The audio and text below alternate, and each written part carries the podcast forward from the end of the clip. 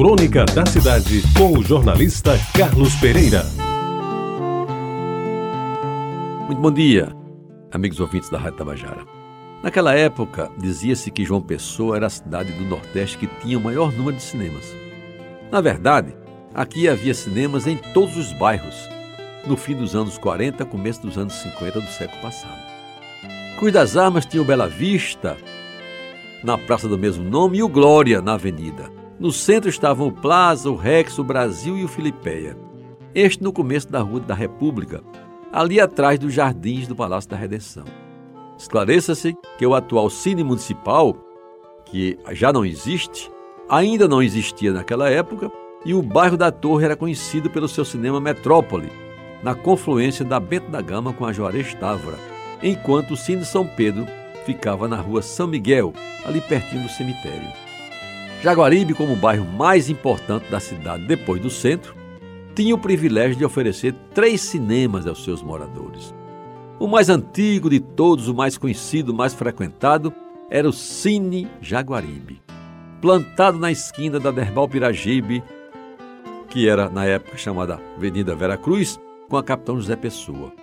O Cinema São José ficava na Floriano Peixoto, pertinho da Avenida Coremas, e o Santo Antônio foi instalado pelos frades do Rosário, na esquina da Vasta da Gama com a 1 de maio, onde hoje funciona a Casa da Cidadania.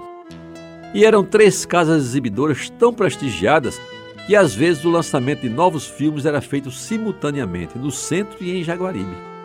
Principalmente quando o Santo Antônio foi inaugurado, trazendo como grande novidade o som chamado estereofônico e possantes ventiladores e exaustores. Na época, nem pensar em ar-condicionado. Eu, de minha parte, tenho gratas e inesquecíveis recordações desses cinemas na minha infância e adolescência. Por exemplo, do Cine Jaguaribe, o mais popular dos cinemas de João Pessoa, cuja publicidade era feita ao vivo por Imbuzeiro, um retardado mental que circulava em todo o bairro com um cartaz dupla face, no peito e nas costas, anunciando o filme do dia. Ali eu assistia todas as tardes de domingo às chamadas matinês domingueiras ao incrível seriado Os Tambores de Fumanchu, que durava perto de 10 semanas, com cada episódio mais fascinante do que o anterior, deixando a gente em suspense durante toda a semana, aguardando impacientemente a hora de conferir se o mocinho ia se safar de mais aquela armadilha que lhe fora colocada pelo vilão.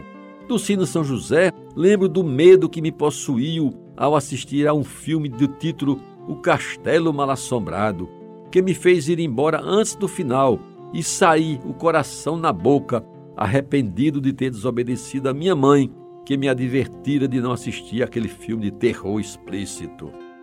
E do cinema Santo Antônio, meus amigos, além de belas e memoráveis películas como E o Vento Levou, ficou-me na memória um espetáculo acontecido numa manhã de domingo, o cinema lotado principalmente de jovens moissolas que de toda a cidade tinham acorrido àquela casa não para ver um filme qualquer, mas lá foram para presenciar um show de Calbi Peixoto, na época um cantor de nomeada fazendo o maior sucesso, e a primeira vez que ele estava em João Pessoa e que, após o recital, quase não sai inteiro do cinema.